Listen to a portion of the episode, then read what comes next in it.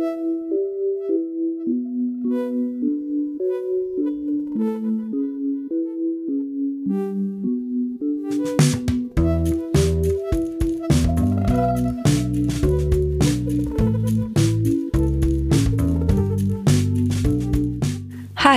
hier ist Nele vom Otherwise Network. Willkommen zur vierten Folge unseres Podcasts. Ja, und diese Episode ist bisschen anders als die bisherigen Folgen, die ihr euch unbedingt natürlich auch anhören solltet. Denn was ihr hier gleich hört, ist kein Interview, sondern die Aufzeichnung unseres dritten Otherwise Salons. Die Salons, die veranstalten wir seit letztem Jahr. Das ist eine Gesprächsreihe, wo es um ganz unterschiedliche digitale Themen geht und zu der wir Gäste einladen, deren Arbeit wir spannend finden. Dieses Mal wollten wir der Frage nachgehen, Homeoffice, Remote, Working from Home, all diese zeit- und ortsflexiblen Arbeitsformen. Ja, was verändert sich da eigentlich in Unternehmen, in der Zusammenarbeit von Menschen und was gibt es vielleicht auch für arbeitsrechtliche Aspekte, die bei diesem Thema relevant sind?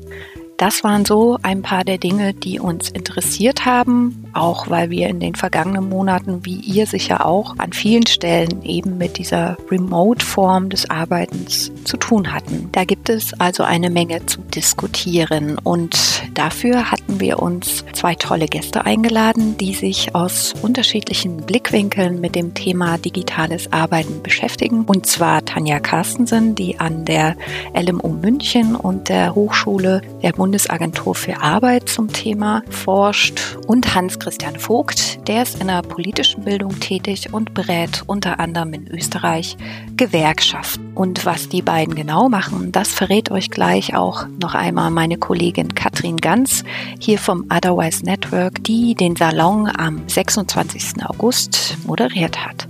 Bevor es jetzt gleich losgeht, noch ein kleiner Disclaimer von meiner Seite. Wir haben diesen Salon zum Thema Homeoffice natürlich auch unter Corona-Bedingungen stattfinden lassen müssen. Deshalb kann es sein, dass hier an der einen oder anderen Stelle es ein wenig knirscht im Tongetriebe. Aber ich hoffe, es ist zu ertragen und wünsche euch jetzt ganz viel Spaß beim Zuhören.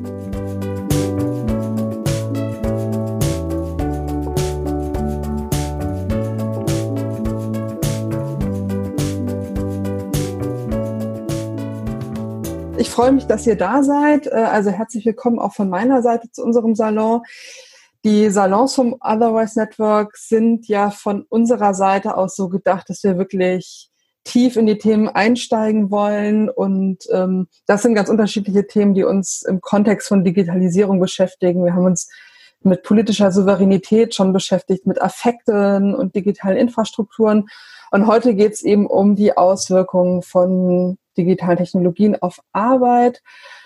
Und zwar mit dem Fokus und mit dem Aufhänger Homeoffice. Wir ähm, dachten, es ist ein interessanter Fokus, weil ja tatsächlich viele in den letzten Monaten ähm, Teil dieses Realexperimentes waren. Also ganz viele Leute, die bisher kaum oder noch nie im Homeoffice gearbeitet haben, wissen jetzt so ein bisschen, wie sich das anfühlt wenn auch unter anderen Umständen als normalerweise. Auch Unternehmen, die mit Homeoffice bisher wenig Erfahrung hatten und ganze Branchen, für die das kein großes Thema war, sind jetzt sozusagen ein bisschen eingestiegen. Und es gibt natürlich dann auch gleich Diskussionen, ob das jetzt die Zukunft der Arbeit ist, ob demnächst irgendwie die Büros leer stehen werden, weil alle jetzt Geschmack daran gefunden haben. Also das ist ein, ein großes Thema. Es ist aber auch ein Aufhänger für Fragen, die mit Arbeitsverhältnissen ganz allgemein zusammenhängen. Also zum Beispiel, welches Verhältnis ist eigentlich, in welchem Verhältnis steht eigentlich die Arbeit, die Erwerbsarbeit zum Rest des Lebens, äh, zu anderen Lebensbereichen? Wie wird Arbeit, Arbeitsleistung kontrolliert? Wie kann es eigentlich gelingen, sich in so einer hochvernetzten, aber gleichzeitig auch total individualisierten Welt noch zu organisieren, um auch ähm, politische Interessen, gemeinsame Interessen, die mit Arbeit zusammenhängen, auch zu vertreten. Das sind alles Fragen, die ähm, wir heute so ein bisschen anschneiden wollen mit den beiden Diskutantinnen, die ich euch jetzt vorstelle. Das ist zum einen Tanja Carstensen, ähm, Soziologin aus Hamburg. Tanja hat schon in ganz, ganz vielen Forschungsprojekten sich mit Themen im Spannungsfeld von Digitalisierung, Arbeit und Geschlechterverhältnissen beschäftigt. Ähm, dabei geht es hier immer darum, zum einen zu schauen, welche Handlungsmöglichkeiten entstehen eigentlich durch die Technologien und aber auch, wie sind eigentlich gesellschaftliche Machtverhältnisse in den Techniken, mit denen wir arbeiten, äh, eingebettet oder wie materialisiert sich Gesellschaft in diesen Technologien. Sie hat zuletzt ein Forschungsprojekt zum Thema Wandel der Geschlechterverhältnisse durch Digitalisierung an der LMU München abgeschlossen. Das ist äh, von der Hans-Böckler-Stiftung finanziert worden. Ebenso wie das aktuelle Projekt, das sie zu orts- und zeitflexiblem Arbeiten während der Corona-Krise ähm, an der Hochschule der Bundesagentur für Arbeit durchführt oder in dem sie ähm, im Moment arbeitet. Das ist also ganz genau und passend zu unserem Thema und ich bin echt gespannt, was sozusagen aus der empirischen Praxis ähm, sie uns heute erzählen wird. Unser zweiter Gast ist Hans-Christian Vogt, ebenfalls Soziologe aus Wien. Ähm, er hat in den letzten Monaten ganz viele Webinare zur Corona-Krise begleitet. Und da ging es vor allen Dingen darum, Betriebsrätinnen und vor allen Dingen hauptamtliche Betriebsrätinnen ähm, in dieser speziellen Situation zu unterstützen. Zum Homeoffice war ein Thema, aber auch diverse andere Themen. Christian ist ähm, in der politischen Bildung tätig und beschäftigt sich dort mit dem Themenkomplex Internet, Datenschutz und Arbeitswelt. Und ähm, außerdem denkt Christian auch darüber nach, wie man eigentlich gesellschaftliche Selbstverwaltung von öffentlichen Gütern mit digitalen Tools organisieren könnte, zu diesen Themen, Stichwort Liquid Autonomy und Plattformsozialismus, findet man ein bisschen was auf kellerabteil.org. Ähm, ist auch auf jeden Fall ein Blick oder ein Klick wert. Ähm, ja, und bevor wir jetzt in die Diskussion einsteigen, kann ich nur noch mal erinnern, ihr könnt äh, jederzeit Fragen in den Chat schreiben. Nele wird die für uns sammeln und wir steigen jetzt erstmal ein bisschen mit Fragen an die beiden ein und werden dann zu einem späteren Zeitpunkt eure Fragen mit äh, ins Boot holen. Soweit zu der Einführung. Ähm, ja, und dann legen wir direkt los. Ich habe mal ein bisschen geschaut, wie die Zahlen so sind. Ich denke, Tanja kann dazu noch ein bisschen mehr sagen, aber es ist tatsächlich ja so, dass vor Corona bei den abhängigen Beschäftigten, um die es ja heute Abend zentral geht, ähm, in Deutschland nur 12 Prozent Erfahrung mit Homeoffice gemacht haben. Und das sind Leute, die überwiegend im Homeoffice gearbeitet haben oder eben auch, was glaube ich das häufigere Modell ist, mal so einen Tag in der Woche ähm, regelmäßig Homeoffice gemacht haben. Jetzt ab März äh, ist es wohl so, dass fast jeder zweite Beschäftigte in Deutschland von zu Hause aus gearbeitet hat. Ähm, sicherlich nicht alle gleich lange, also gleich viele Wochen lang aber doch ähm, viele hatten zumindest mal diese Erfahrung gemacht. Für Österreich habe ich auch so eine ähnliche Zahl gefunden, 42 Prozent. Ähm, Tanja, ihr habt ja mit dem aktuellen Forschungsprojekt direkt dieses Thema aufgenommen und mich würde zum Einstieg interessieren, was uns eigentlich dieses Realexperiment zeigt. Also was sind die klassischen Herausforderungen von Home Office auf der einen Seite und auf der anderen Seite Probleme, die jetzt speziell in der aktuellen Situation dazugekommen sind? Ja, vielen Dank. Auch schönen guten Abend nochmal von mir und vielen Dank äh, für die Einladung. Ähm, ich freue mich wirklich sehr auf heute Abend und die Diskussion, weil ich das Thema Homeoffice, wie Katrin schon gesagt hat, ja schon relativ lange erforsche und das aber meistens eigentlich nur in so arbeitssoziologischen äh, Kontexten diskutiere und mich einfach sehr freue, das heute Abend auch nochmal ein bisschen in einem anderen Rahmen zu diskutieren. Ich würde tatsächlich auf deine Frage gerne auch sozusagen ein bisschen aus beiden Projekten antworten, weil, weil wir auch nach den klassischen Herausforderungen gefragt hast. Du hast ja schon gesagt, dass ähm, tatsächlich bisher, also bis, bis Corona nur 12 Prozent im Homeoffice waren. Das heißt, ähm, dieses Thema ähm, war tatsächlich bisher stark eins. Also es ist ja in der Arbeitssoziologie sehr stark äh, auch erforscht worden. Es gibt tatsächlich relativ fundierte Forschung dazu und da hat sich immer wieder gezeigt, ähm, dass eben die betrieblichen oder dass, dass die Möglichkeiten äh, von Arbeitsplätzen, die eigentlich für Homeoffice ähm, fähig wären, ähm, überhaupt nicht ausgeschöpft wurden und das Homeoffice eigentlich bis jetzt in vielen, also nicht nur, aber sozusagen in vielerlei Hinsicht eigentlich so ein bisschen so ein Privileg war. Tatsächlich waren relativ äh, überdurchschnittlich hochqualifizierte bisher im Homeoffice, auch deutlich mehr Männer als Frauen, so da, und auch sozusagen eher diese, ja eben dieses hochqualifizierte Berufssegment, ähm, so dass das tatsächlich ähm, so, ja wie gesagt so ein Privileg war und ähm, es heißt immer so, dass 40 Prozent der Arbeitsplätze äh, das zulassen würden und die Wünsche, sozusagen im Homeoffice äh, zu arbeiten, auch deutlich höher waren. Ähm, und das aber tatsächlich an ganz, ganz viel in betrieblichen Kontexten dann scheiterte. Und äh, so klassische Themen sind da eigentlich, dass es nach wie vor, oder bis Corona eben eine dominante Präsenzkultur gab, dass so Vertrauen und Kontrolle irgendwie zentrale Themen waren und dass es ganz stark auch immer an diesen Vorgesetzten hing. Also dass äh, einfach sozusagen die, die, ja, so, so eine Idee von Zusammenarbeit lange dominant war, dass das vor Ort stattfinden muss. Das ist, glaube ich, erstmal ganz wichtig, weil das sich tatsächlich ja durch Corona jetzt stark verändert hat. Gleichzeitig, vielleicht sozusagen nur, nur kurze Stichworte, erstmal waren die ähm, arbeitssoziologischen Ergebnisse zum Homeoffice haben sehr früh gezeigt, dass die Zufriedenheit der Beschäftigten, die im Homeoffice arbeiten können, wahnsinnig hoch ist. Gleichzeitig ähm, aber auch immer sozusagen schon deutlich, war, war immer schon deutlich, dass die Gefahr zu Mehrarbeit besteht, zu Selbstausbeutung, dass diese ganze Frage um Arbeitszeit ein Riesenthema ist. Das heißt, einerseits hat eine eingesparte Arbeitswege, vielleicht auch eine bessere Vereinbarkeit von Beruf und Familie, aber auf der anderen Seite eben dieses entgrenzte Arbeiten mit ganz viel ähm, wie ich es nennen würde, unsichtbaren Belastungen auch, unsichtbarer Mehrarbeit, also weil nicht nur Überstunden gemacht werden, die vielleicht auch äh, betrieblich sichtbar sind, sondern eben ganz viel auch nebenbei gearbeitet wird. Da hängen Gesundheitsfragen dran und auch glaube ich, ganz äh, schwierige Dynamiken. Das finde ich auch einen spannenden Punkt bei der, bei der Homeoffice-Forschung, den ich total gerne auch diskutieren würde, dass so, äh, so Tauschlogiken entstanden sind. Weil es eben so ein Privileg war, war klar, wenn du ins Homeoffice darfst oder weil aus, eher aus Sicht der Beschäftigten, ich bin so froh, dass ich im Homeoffice arbeiten darf, äh, da gucke ich dann auch nicht so genau auf meine Arbeitszeit. Also so komische Abhängigkeiten, die da entstehen und gleichzeitig auch so ein Beweisdruck, dass man genug zu Hause arbeitet, weil immer auch das Vorurteil besteht, zu Hause wird halt nicht genug gearbeitet arbeitet. Also ich glaube, da sind ganz viel auch so subtile Dynamiken, äh, die wir nochmal genauer diskutieren können.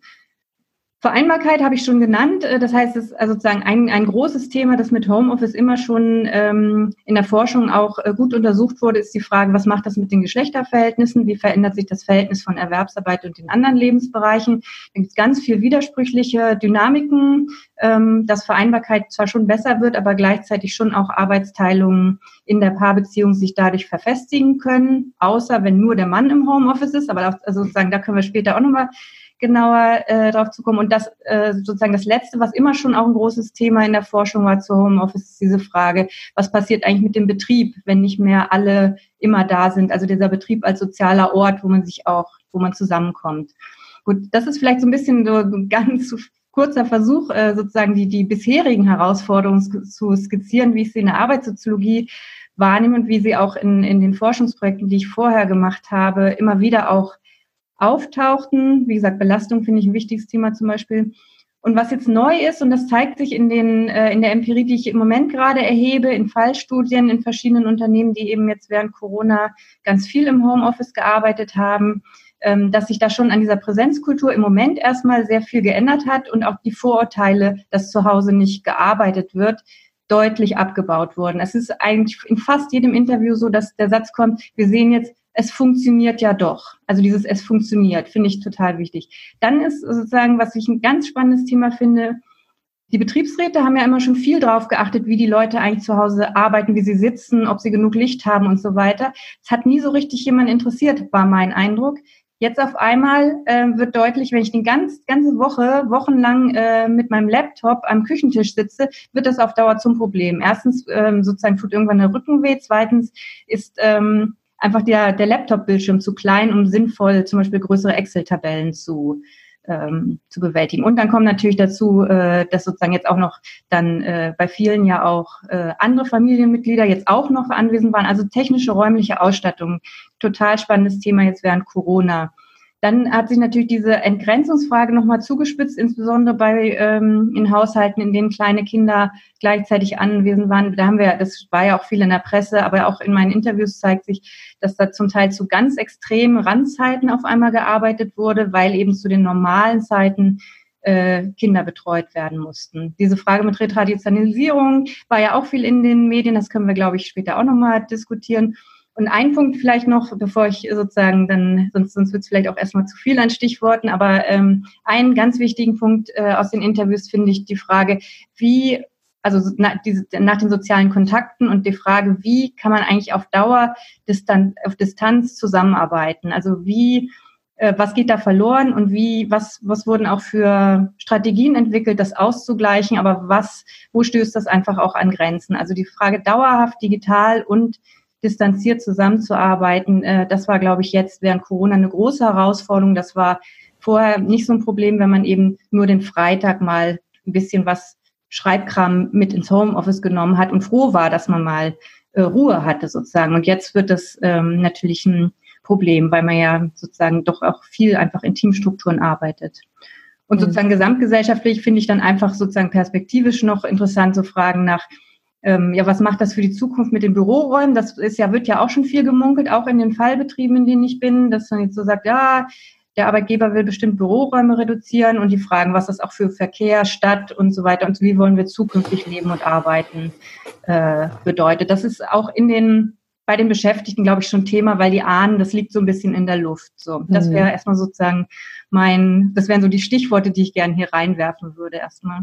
Ja, jede Menge Material auf jeden Fall. Christian, wie, wie erlebst du das denn in der, in der Zusammenarbeit mit den äh, Betriebsrätinnen? Also du machst ja diese Webinare für die GPA, DJP, das ist für alle, die das nicht wissen, die größte Gewerkschaft in Deutschland. Privatangestellte Druck, Journalismus, Papier ist so der der Bereich, in dem das ist. Und ja, Tanja hatte ja schon gesagt, ähm, Betriebsräte haben sich ja vorher schon mit, mit Homeoffice als Frage beschäftigt. Aber was sind da gerade die, die drängenden Themen und Punkte, die aufgegriffen werden? Ähm, ich muss vorausschicken, ich habe ähm, erstens nicht den, den wissenschaftlich forschenden Zugang jetzt. Also was ich mitbekommen habe, ist so quasi aus der Praxis äh, der Bildungs- und Beratungstätigkeit. Ähm, und mir fehlt momentan teilweise deswegen der, der Überblick auch ein bisschen, weil so viel war jetzt die letzten Monate und da verschwimmt noch alles. Äh, eine Woche später hätten wir wahrscheinlich schon äh, seitens der Bildungsabteilung der GPA DJB ein bisschen eine, eine statistische Auswertung, die jetzt recht interessant wahrscheinlich auch für hier wäre. Ähm, zum Beispiel Fragen beantworten, die für die Bildungsabteilung interessant sind. Wie viel mehr Teilnehmerinnen haben jetzt an Webinaren teilgenommen, die zum Beispiel noch nie äh, bei anderen Bildungsveranstaltungen waren? Gibt es eine Verschiebung von, von Geschlecht? Gibt es eine Verschiebung von Region? Alle diese Fragen, die für eine Bildungsabteilung interessant sind, ist leider eine Woche äh, zu spät dran. Ähm, und ähm, ich habe eigentlich jetzt in diesen letzten sechs Monaten weniger Kontakt zu Betriebsrätinnen direkt gehabt, als ich das sonst habe, wenn ich ähm, viel weniger Schulungen, Workshops habe, aber dann halt in Präsenz, was sich sehr stark verschoben hat. Ich habe jetzt sehr viel mehr Kontakt mit den Hauptamtlichen in der Gewerkschaft äh, gehabt, ähm, um denen zu helfen, diese Webinare äh, durchzuführen und da sehr viel mehr mit Leuten, die ich zwar am Rande der letzten zehn Jahre kenne, aber ähm, selten mit ihnen zu tun hatten, weil sie eigentlich wirklich der, der, der Kern äh, der, der Gewerkschaft sind, die, die Leiterin der, der Bundesrechtsabteilung und äh, der Leiter der, der Wirtschaftsabteilung ähm, etc., weil die jetzt, ähm, die, die machen sonst auch ähm, Workshops etc., aber sind natürlich vielseitig eingesetzt ähm, und die bis hin zum äh, Geschäftsführer, der in den sozialpartnerschaftlichen Verhandlungen mit der Wirtschaftskammer und der Regierung zum Beispiel jetzt das dritte äh, Kurzarbeitsmodell oder vorher das erste und das zweite für Corona ausverhaltet, weil der dann zum Beispiel direkt die, die, die interne Weiterbildung zuerst und dann die, die Weiterbildung an, an, an die Betriebsräte macht. Und ich müsste äh, vielleicht auch noch äh, einschränken, das Bild, das ich geben kann, ist eben, wie du schon gesagt hast, eben jetzt diese Gewerkschaft der, der Privatangestellten und natürlich sind da nicht dabei die, die äh, Pflegeberufe, die, äh, die Leute, die äh, in, der, in der Billerkasse, also im, im, oder in Deutschland als Rewe etc. sitzen. Also es ist schon ein bisschen ein, äh, auch wenn es die größte Gewerkschaft ist, ein exklusiver Ausblick eben genau zu diesen Arbeitsplätzen, wo das am wahrscheinlichsten ist, dass die überhaupt äh, Homeoffice machen können. Ähm, wir haben das ist wahrscheinlich recht bemerkenswert ähm, unter der Vielzahl der, der Webinar-Themen das Homeoffice-Webinar mit Abstand am, am öftersten gemacht. Also gerade heute war wieder ähm, ein Durchgang. Ähm, wir haben im Schnitt wahrscheinlich 50 Teilnehmerinnen, weil wir auch nicht begonnen haben, gleich die, die mit der höchsten Zahl. Ähm, also sind auf jeden Fall einige hundert jetzt schon alleine durchs Homeoffice äh, Webinar gegangen, das äh, nur das zum Thema hat und regelmäßig überzieht und nicht eineinhalb Stunden ist, sondern äh, zwei Stunden dauert und wo sehr viel dann im Chat dann Fragen gestellt werden. Und Homeoffice-Fragen kommen aber eigentlich auch zum Beispiel bei den allgemeinen Arbeitsrecht-Webinaren oder der Verrechnung von, von, von Lohn momentan besonders kompliziert mit der Kurzarbeit und mit, mit diesen ganzen Aspekten, auch mit Urlaub und dergleichen, äh, kommt auch immer wieder Homeoffice vor.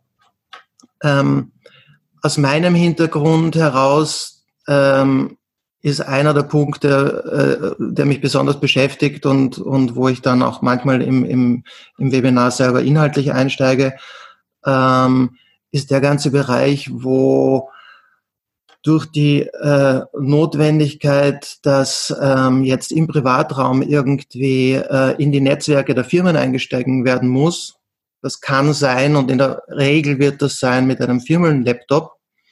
Es kann aber auch beim kleinen Verein oder dem kleinen Unternehmen oder irgendwo in der Branche, wo es keine ordentlichen Margen gibt, äh, wirklich das private Gerät sein ähm, dass dort natürlich dann ähm, diese, diese Kontrolldimension äh, angefangen mit der Zeiterfassung, was jetzt auch ähm, rechtlich verpflichtend ein, ein Unternehmen machen muss, halt wirklich in den Privatraum hinein äh, und, und die, die, dass das, das alte Bild für mich äh, wieder aufkommt, dass, ähm, dass der Trojaner so quasi ähm, strukturell nicht wertend besprochen, äh, ich gebe die Kontrolle über mein Gerät ab und, und die, die, die Firmen-IT, die vielleicht nicht einmal im eigenen Land und im eigenen Rechtsraum sitzt, sondern möglicherweise äh, in den USA oder irgendwo, dass die jetzt äh, in meinem Privatraum äh, Rechte bekommen. Äh, wenn ich jetzt ein super düsteres Bild malen möchte, dann könnte jetzt auch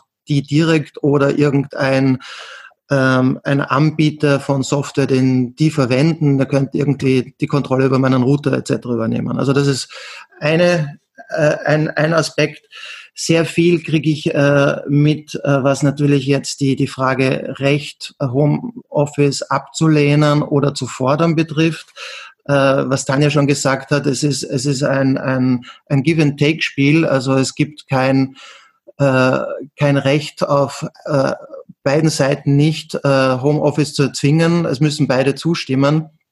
Daher ist das, wie vieles in dieser Betriebsratswelt, natürlich immer ein, ein, ein Give and Take.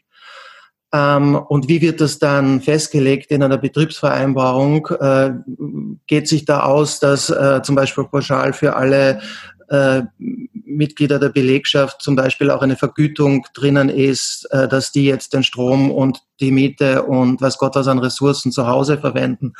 Weil zuletzt angesprochen war bei Tanja auch, wie, wie sich das auf eine äh, Geografie auswirkt. Ich muss in dem Zusammenhang immer wieder an, an die Ausverkäufe vom Klopapier denken, die zuerst einmal interpretiert wurden als ähm, alle kaufen jetzt äh, Klopapier und das, was wahrscheinlich viel eher passiert ist, ist, dass das Klopapier woanders gekauft wurde.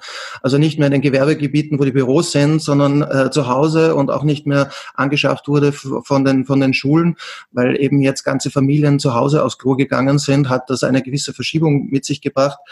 Und, und, und äh, das ist so eine der Fragen, die sehr häufig kommt. Ähm, wer hat das Recht? Wie, wie können wir zum Beispiel aussteigen, wenn sich Lebenssituation ändert? Und wir haben schon eine BV und vielleicht haben wir das in unserer BV, die Betriebsvereinbarung, nicht geregelt. Wer hat das Recht, wie auszusteigen? Ähm, und, und wie schaut da die Vergütung aus? Ein ganz wichtiger Punkt, den ich mitbekomme, ist die Arbeitszeit plus, äh, also die ganzen Nuancen, die Tanja genannt hat, plus der, der, der rechtliche Aspekt, dass es jetzt ähm, eben zum Beispiel, wie schon von ihr geschildert, die typische Situation gibt, ich kann eigentlich erst in der Nacht wirklich arbeiten, weil ich habe die, die Kinder zu versorgen und das ist nicht nur allgemeine Kinderversorgung, sondern ich muss erst einmal mit dem einen Kind irgendwie die, die, die Schulnotwendigkeiten schaffen und brauche dazu möglicherweise äh, den Laptop und wir haben nur einen oder zwei und die sind permanent äh, besetzt, dann mit dem anderen Kind und dann in der Nacht. Und ähm, schreibe ich jetzt so quasi die richtige Arbeitszeit, wie schaut unser, überhaupt unser Zeiterfassungssystem technisch aus, oder schreibe ich eine falsche? Ähm, wenn ich die, die, äh, die richtige schreibe, verletze ich nämlich zum Beispiel die ganzen Ruhezeiten. Weil ja, das geht dann, geht dann nicht mehr zusammen. Und da verschiebt sich zum Beispiel dann auch wieder das übliche Thema, wo verschiebt sich die Verantwortung hin, nicht nur die wirtschaftliche, äh, das wirtschaftliche Risiko und die äh, Verantwortung fürs wirtschaftliche Risiko, sondern eben auch zum Beispiel ein bisschen äh, das, das die, die arbeitsrechtlichen Problematiken und die kommen da in den verschiedensten Facetten. Eine besondere Facette ist zum Beispiel auch die Fälle, wo ähm, Wien ist nicht so unweit weg von Ungarn, äh, Slowakei, wo Homeoffice für manche Angestellte heißt, nach Hause äh, nach Ungarn oder die Slowakei oder vielleicht auch Tschechien zu fahren und dort im Homeoffice zu sitzen, was unsere Rechtsordnungen massiv überfordert.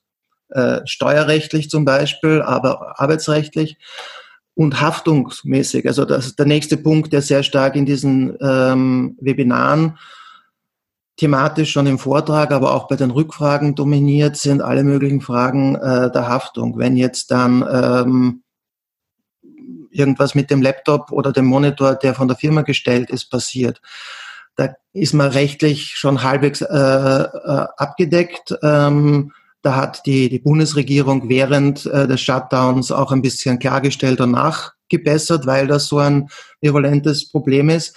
Aber Erstens hängt es immer noch ziemlich in der Luft und zweitens, das, was danach gebessert wurde, betrifft Anführungszeichen nur die konkrete Angestellte. Und jetzt sind wir aber möglicherweise in diesem Haushalt mit zwei Hunden, Hunden und zwei Kindern. Und wenn der Laptop, der Kaffee oder dergleichen vom Hund oder vom Kind irgendwie drüber geleert wird, dann schaut das schon wieder äh, rechtlich betrachtet jetzt anders aus. Und ähm, erst recht dann auch, wenn wir, wenn wir von Problematiken reden, äh, wie zum Beispiel die, die Datenschutzfrage auch in, in, in Haftungskontexten etc. Ähm, mhm. War sicher noch einiges mehr, aber jetzt einmal ad hoc Datenschutz und, und Datensicherheit ist natürlich ein ganz äh, gewichtiges Thema und Nona nicht, wobei fast überraschend wenig. Ähm, nicht, weil das die Betriebsrätinnen nicht interessiert, sondern weil, weil ähm, die, die zwei Stunden einmal fürs Klären ihrer Fragen notwendig sind, die sie direkt für die Beratung im Betrieb brauchen. Aber eines der massiven Probleme, wofür sie dann eigene äh, Webinare gerne hätten, ist einfach so, und wie erreiche ich jetzt als äh, Betriebsrat, Betriebsrätin meine Kolleginnen? Wie erreichen mich die? Äh, über welche Kanäle und wie sichere Kanäle etc. Was ich durchaus ambivalent sehe, weil ähm, es auch den Vorteil hat, dass jetzt einige ähm, Probleme des innerhalb der Infrastruktur, der IT-Infrastruktur des Unternehmens mit den äh, Kolleginnen kommunizieren, oft einmal ein bisschen zu naiv gehandhabt wird und eine eigene betriebsrätliche IT-Infrastruktur zu haben, jetzt teilweise notwendig ist und, und das natürlich per se auch ganz gut ist. Hm. Ja, also auch hier nochmal irgendwie jede Menge Material und Fragen. Ähm, ich würde gerne nochmal an diesem Punkt der, ähm, ja, der Entgrenzung, was ja so alles arbeitssoziologische Mega-Stichwort in dem Zusammenhang ist, ähm, dranbleiben. Was, wir, was ihr jetzt beide gesagt habt, ist, dass es im Homeoffice immer die Gefahr gibt oder auch die Möglichkeit gibt, dass die Arbeitszeit total porös wird. Also dass wir halt nicht in einem Acht-Stunden-Block arbeiten, sondern je nach äh, Möglichkeit und nach anderen Bedarfen auch ähm, das strecken können. Das heißt aber auch, so wie, so ein poroser Schwamm, es kann halt auch den ganzen Tag irgendwie aufsaugen, weil irgendwie die Arbeit auch nie beendet ist. Ähm, da gibt es Gefahren, irgendwie Stress, Überforderung? Ähm, wie, wie wird denn in der Arbeitssoziologie diese Entwicklung bewertet und was wissen wir über vielleicht auch funktionierende Strategien, um dagegen anzugehen, Tanja, aus den bisherigen Studien oder der Empirie? Ja, also äh, ich meine, wir reden jetzt ja nicht über die Situation, dass Kinder gleichzeitig zu Hause sind, weil die, weil die Kinderbetreuung ähm, gerade auch geschlossen hat, ne, sozusagen, sondern eher über die, die Situation, dass man zu Hause arbeitet und da auch arbeiten kann, weil man nichts anderes zu tun hat. Und da ist, glaube ich, schon auch ähm, deutlich geworden, dass, dass es sozusagen viel, also schon auch ein hohes Bedürfnis nach Flexibilität gibt. Und dass es ähm, jetzt sozusagen, wenn, wenn ich jetzt von den arbeitenden Subjekten ausgehe und den Wünschen, Bedürfnissen, ähm, sozusagen, was die, was die Arbeitssoziologie da äh, in den letzten Jahren ähm, ja an Ergebnissen ähm, produziert hat, ist, wird schon deutlich, dass sozusagen auch viel dafür spricht, äh, flexible Möglichkeiten anzubieten, weil es ähm, den Bedürfnissen der Menschen entgegenkommen kann, zu sagen, ich äh, arbeite morgens drei Stunden, dann ist das Wetter schön, dann gehe ich erstmal raus und mache drei Stunden was anderes oder ich hole vielleicht die Kinder aus der Kita, dann sind die Kinder aber nach dem Mittagessen auch wieder drei Stunden weg, dann arbeite ich dann nochmal drei Stunden weiter. Das ist erstmal sozusagen ähm, das wird auch als positiver Befund ähm, sozusagen festgehalten und auch, ich, also bewege mich ja dann auch viel in so gewerkschaftlichen Diskussionen, da habe ich auch das Gefühl, dass, dass das was ist, was erstmal ähm, nicht, nicht als kritisch betrachtet wird. Ich glaube, kritisch wird es eben dann, wenn, ähm, ja, wenn das eben so ausfranst und wenn äh, zum einen diese diese Mehrarbeit, die im Homeoffice zustande kommt, also sozusagen, oder nochmal einen Schritt zurück, die, die Mehrarbeit, die im Homeoffice zustande kommt, begründen ja viele dadurch, dass die Wege wegfallen. Das ist ja vielleicht auch erstmal ein bisschen okay zu sagen, ich habe vielleicht zwei Stunden am Tag mehr, weil ich nicht an dem Tag fahren muss mein Gott, dann arbeite ich halt auch mal eine Stunde mehr. Das kann man auch, muss man natürlich auch kritisch betrachten, wenn die Stunde nicht bezahlt ist, ist es letztendlich ja auch äh, kein Weg, aber sozusagen, da ist trotzdem ja immer noch ein Zeitgewinn da. Aber ich glaube, besonders kritisch wird es dann, wenn es eben äh, in die Abendstunden geht, wenn die Ruhezeiten nicht mehr eingehalten werden und wenn man einfach auf Dauer äh, dann so ein Belastungsniveau ähm, hat, was dann einfach ungesund wird. Und äh, das, was ich anfangs mit diesen Tauschlogiken und dieser Dankbarkeit dafür, dass man im Homeoffice arbeiten kann, ähm, meinte, das finde ich besonders kritisch oder das ist auch sozusagen, dass da, das, äh, das ist auch weiter geteilt in der, in der äh, Arbeitssoziologie, ähm, dass das natürlich so Dynamiken sind, ähm, ja, wo man sich sozusagen dann mehr Arbeit und Belastungen einkauft ähm, für so ein, ja, für, wie gesagt, für so ein Dankbarkeitsverhältnis, äh, was ja dann, wo einfach deutlich wird, dass es ja ein Machtverhältnis ist äh, und äh, ja, sozusagen eine Hierarchie, äh, dass man dem Arbeitgeber da irgendwas schuldig ist anscheinend dafür, dass man das tolle Privileg hat, im Homeoffice zu arbeiten. Das ist ähm, glaube ich, kritisch. Und was, ähm, was sozusagen wichtig ist, ist, glaube ich, einfach hinter dem Homeoffice immer auch, also wenn es im Homeoffice zu mehr Arbeit kommt und zu diesem entgrenzten Arbeit immer auch äh, und zu fragen, wie kommt es denn dazu? Und was wir ja seit vielen Jahren einfach auch wissen und beobachten, ist, dass ähm, die Arbeitsbelastung einfach insgesamt steigt, dass der Arbeitsumfang steigt, die Arbeitsintensität, dass sozusagen die, die Anforderungen zunehmen in der Erwerbsarbeit, auch in anderen Lebensbereichen. Und dass ähm, dass es sozusagen eigentlich wichtiger ist, darüber zu reden. Also diese Mehrarbeit im Homeoffice, die würde ja nicht zustande kommen, wenn wir einfach in der Arbeitszeit, die wir bezahlt kriegen, alles locker schaffen würden und dann sagen könnten, jetzt ist, habe ich meine Stunden gearbeitet, es ist 15 Uhr und ich mache Schluss für heute. Aber sozusagen, wir haben ja einfach eine, eine also in vielen, vielen Branchen, vielen Bereichen, auf vielen Positionen eher wirklich zu viel Arbeit für das, was äh, im Arbeitsvertrag steht. Und das ist, glaube ich, eigentlich das, das wesentliche Problem. Und da kann man also ist das Homeoffice einfach auch eine Gefahr, dass das so ein bisschen abgefedert wird, dadurch, dass man dann zu Hause mit dieser Flexibilität äh, diese, die, ja, die, diesen, diese mehr, äh, die, ja, diese Anforderungen dann einfach noch mal ein bisschen äh, wegarbeiten kann, weil man eben einen Tag ein bisschen Weg eingespart hat oder eben so flexibel von zu Hause noch mal was machen kann viele Unternehmen haben ja auch tatsächlich relativ, äh, also wenn man vor Ort ist, relativ enge Zeiterfassung. Viele Unternehmen haben auch im Homeoffice Zeiterfassung. Also das sind, glaube ich, äh, da, da sind aber die, die Modelle so unterschiedlich, dass einfach äh, auch zu viel Wege äh, existieren, das zu umgehen. Und das funktioniert natürlich zu Hause noch mal besser, als wenn ich, was es ja auch gibt, dass ich im Betrieb erstmal ausstempel und dann doch wieder heimlich reingehe oder so. Das gibt's ja auch. Aber das ist zu Hause eben leichter. Und ich glaube, wie gesagt, ich würde da eigentlich auch gerne über Arbeitsbelastung reden. Und ähm, da ist, äh, denke ich, ist das Homeoffice einfach so ein, so ein Auffangbecken für die, das irgendwie bewältigt zu kriegen. Ja. Ja, das ist auch irgendwie das, was Christian eben sagte, mit irgendwie schreibe ich mich die Arbeitszeit auf, wie sie eigentlich sein sollte oder wie sie tatsächlich gewesen ist und ähm, wie, was lassen dann die Systeme, die mir zur Verfügung stehen, überhaupt zu, wenn es wirklich dann stückchenweise ist. Ähm, interessant finde ich in dem Zusammenhang auch, dass es äh, durchaus so einen Diskurs gibt, dass das alles so eine Frage von Unternehmenskultur ist, von Wertschätzung, von ähm, ja auch so Strategien, die Arbeitnehmer, äh, die Angestellten zu adressieren, mit, äh, ihr müsst, auf, müsst darauf achten, ähm, wie es euch geht, Achtsamkeitsübungen machen und so weiter und so fort. Ähm, das damit geht natürlich auch die Gefahr einher, dass tatsächliche Konflikte auch überlagert werden. Was, was genau, Christian, ähm, was würdest du sagen, sind da die Vektoren reinzugehen oder welche Rolle spielen solche Diskurse? Ähm, äh, lass mich vorher noch, noch äh, zur, zur Arbeitszeit äh, einen, glaube ich, ganz gewichtigen Punkt äh, hinzufügen, so quasi auf die Jahresarbeitszeit ähm, äh, macht der Krankenstand extrem viel aus. Und ähm, ich glaube, frühes Bild, ohne dass wir schon wirklich von gesicherten Daten reden können, ist, dass die Krankenstände jetzt einmal extrem runtergegangen sind. können wir jetzt in der Gegend herum interpretieren, weil zum Beispiel im Großbüro und überhaupt der Arbeitsplatz vielleicht auch eher die berühmte Virenschleuder, um das einmal so zu nennen, sein könnte oder weil was, auch immer.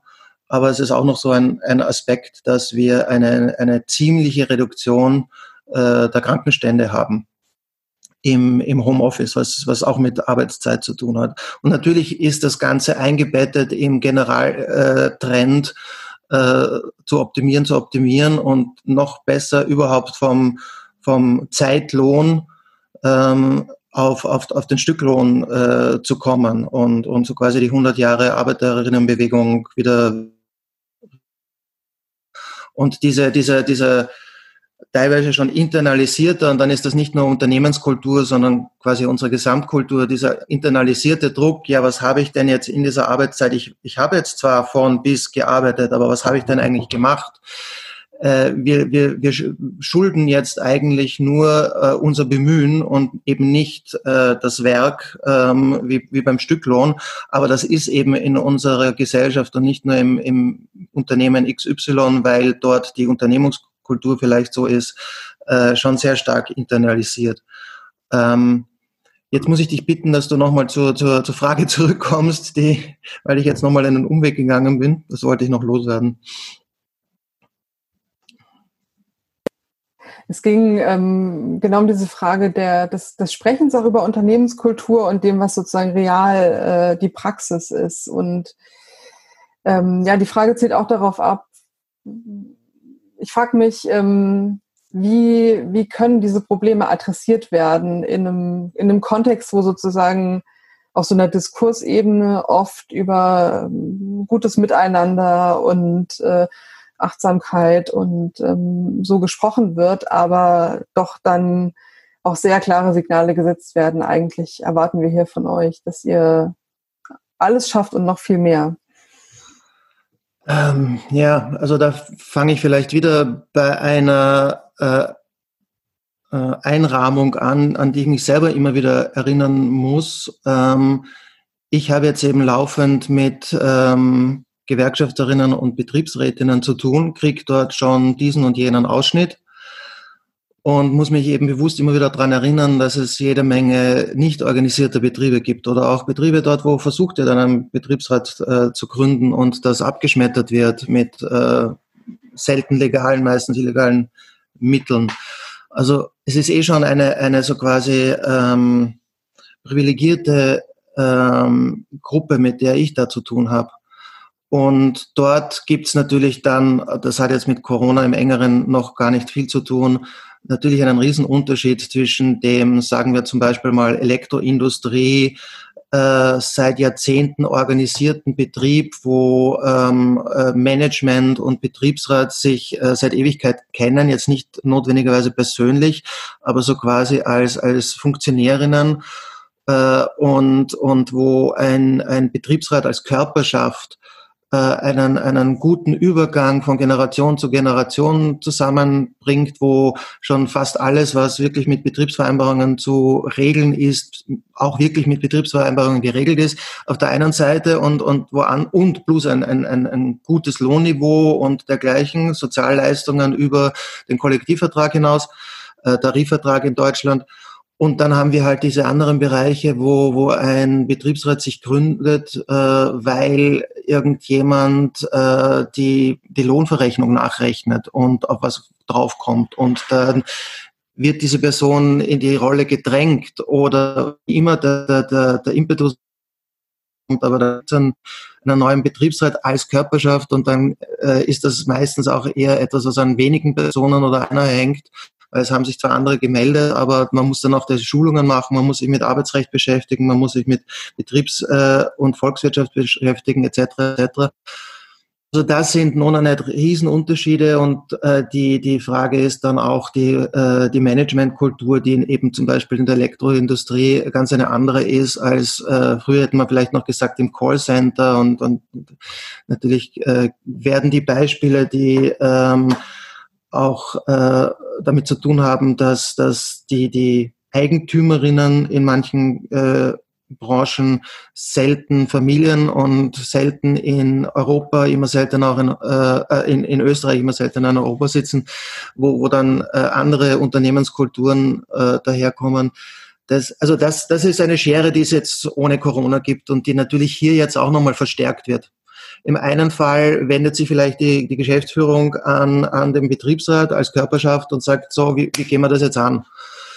Ähm, und es wird wirklich gemeinsam geregelt im, im positiven Sinne des, des Wortes Mitbestimmung, äh, die bei uns im Arbeitsverfassungsgesetz äh, vorgesehen ist. Und im anderen Fall ist, äh, wird, wird der Betriebsrat vielleicht vorher schon und jetzt erst recht vollkommen aus der Kommunikation ausgesperrt und, und gegängelt und äh, dann geht natürlich auch das Gängeln der einzelnen anderen Belegschaftsmitglieder sehr viel einfacher. Was in dem ganzen Kontext vielleicht nicht zu vergessen ist, dass zumindest nach, nach österreichischem Recht Vorgesetzte auch eine Fürsorgepflicht äh, haben. Das ist eine interessante Frage. So, und wie, wie, wie wird jetzt diese Fürsorgepflicht in dieser Distanz des Homeoffice nachgekommen? Was natürlich etwas leichter ist, wenn wir nicht von so einer Corona-Situation reden, sondern von einem geregelten, okay, ich bin einmal in der Woche von vielleicht vier Tagen äh, im Homeoffice. Dann ist das nicht, da gibt's deutlich weniger Probleme. Da ist vielleicht dann noch die Frage der Ergonomie und, und dieses und jenes.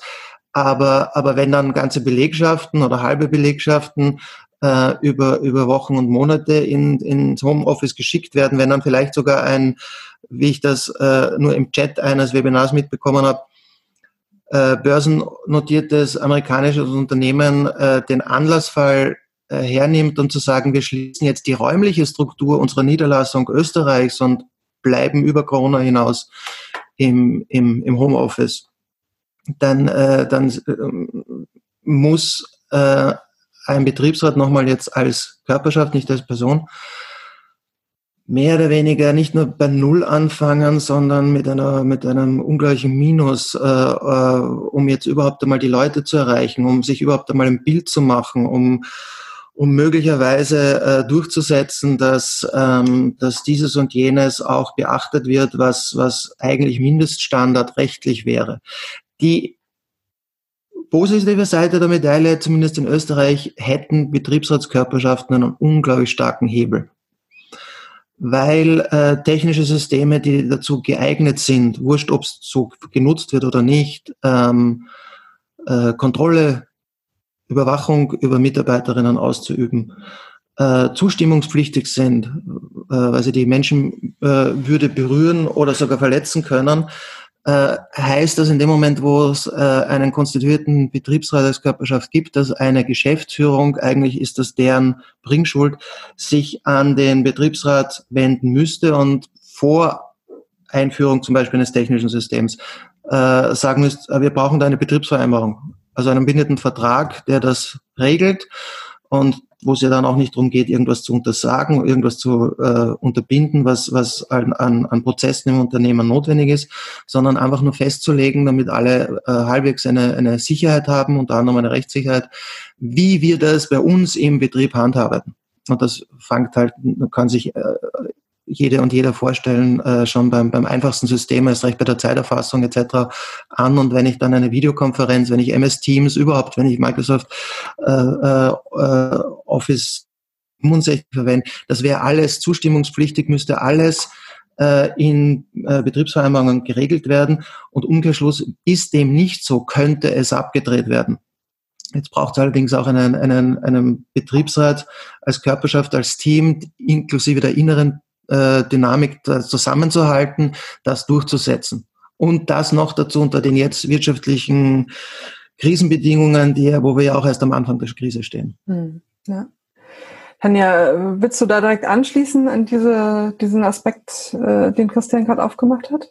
Ja, also da würde ich sozusagen, das würde ich nur total gerne auch unterstreichen. Das ist natürlich ein, ähm, also die, die, also ob es überhaupt ein mitbestimmter Betrieb ist und wenn ja, in, in welcher Situation der Betriebsrat da überhaupt agieren kann. Das finde ich einen total wichtigen Punkt, weil ich, also ich mit meiner Forschung, ähm, dadurch, dass es auch meistens über Betriebsräte vermittelt wird, sozusagen die Interviews an den, an die Beschäftigten, die ich dann interviewe, ich bewege mich auch mit, mit dem, äh, mit meiner Empirie da in sehr gut aufgestellten Unternehmen, wo die Betriebsräte eine lange Tradition haben und einfach eine gute Position. Deswegen finde ich es total wichtig, da auch immer wieder äh, zu gucken, wie man da, ähm, also dass, dass das sozusagen auch äh, einfach sozusagen, dass das äh, die, die, ja, die bessere, besseren, besser aufgestellten Unternehmen sind und dass es einfach ganz andere Bereiche gibt, in denen ähm, Betriebsräte dann tatsächlich äh, sehr, sehr schwer nur überhaupt agieren können. Und trotzdem, finde ich, würde ich gerne nochmal auf deine Frage vom Anfang zurückkommen oder auf dein Stichwort mit der Achtsamkeit.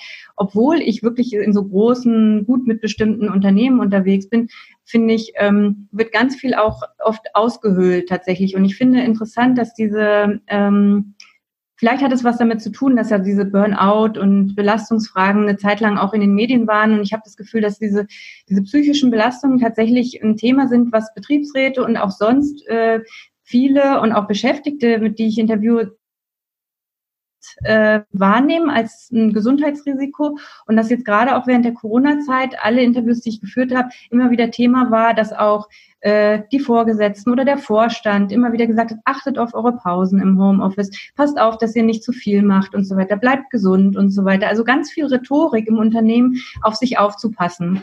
Und die Betriebsräte haben das natürlich auch sehr stark äh, natürlich mitgetragen. Und die Praxis ist trotzdem eine ganz andere, weil dann nämlich, wenn irgendwie ein Termin gesucht wird, gesagt wird, oh, da von zwölf bis zwei ist doch noch eine Lücke, machen wir. Ach, sollen wir eigentlich Pause machen? Aber ja, müssen wir irgendwie unterkriegen und schwupp ist das wieder weg. Also das heißt, die Praxis war doch so, dass man vollgeknallten Terminkalender hatte, eine Zoom-Sitzung nach der anderen oder äh, MS Teams oder was auch immer eine Besprechung nach der anderen und gleichzeitig immer wieder so Pakete mit irgendwie Entspannungsübungen und E-Mails mit passt auf euch auf und macht mal was Nettes, geht mal spazieren und Tipps wie wenn ihr, wenn nicht der Arbeitsweg fehlt, dann setzt euch doch morgens fünf Minuten aufs Fahrrad und fahrt mal durch die Gegend und fangt dann erst an zu arbeiten. Also so ein hohes Bewusstsein dafür eigentlich, äh, wie man auf sich achten sollte, aber es wird überhaupt nicht gelebt. Selbst in sozusagen in Unternehmen, die da wirklich gut aufgestellt sind. Das finde ich nochmal total interessant. Auch wieder ein Hinweis, glaube ich, auf einfach zu viel Arbeit. Ne? Und wie siehst du ähm, in dem Zusammenhang die Rolle der Führungskräfte? Wir hatten ja auch schon das Thema, dass dass, dass bisher Homeoffice nicht so in dem Ausmaß gemacht wurde, wie es theoretisch möglich wäre, oft auch daran lag, dass es da nicht so diese Vertrauensbasis gibt. Ähm, wir haben auch Bekannte erzählt, dass es jetzt noch so ist, dass die Chefs irgendwie immer signalisieren, naja, ihr macht gerade ja eh nichts, aber ähm, inwiefern ändert das denn die Rolle und die Aufgabe von Führungskräften auch mit der, mit der Fürsorgepflicht, die Christian angesprochen hat eben? Mhm.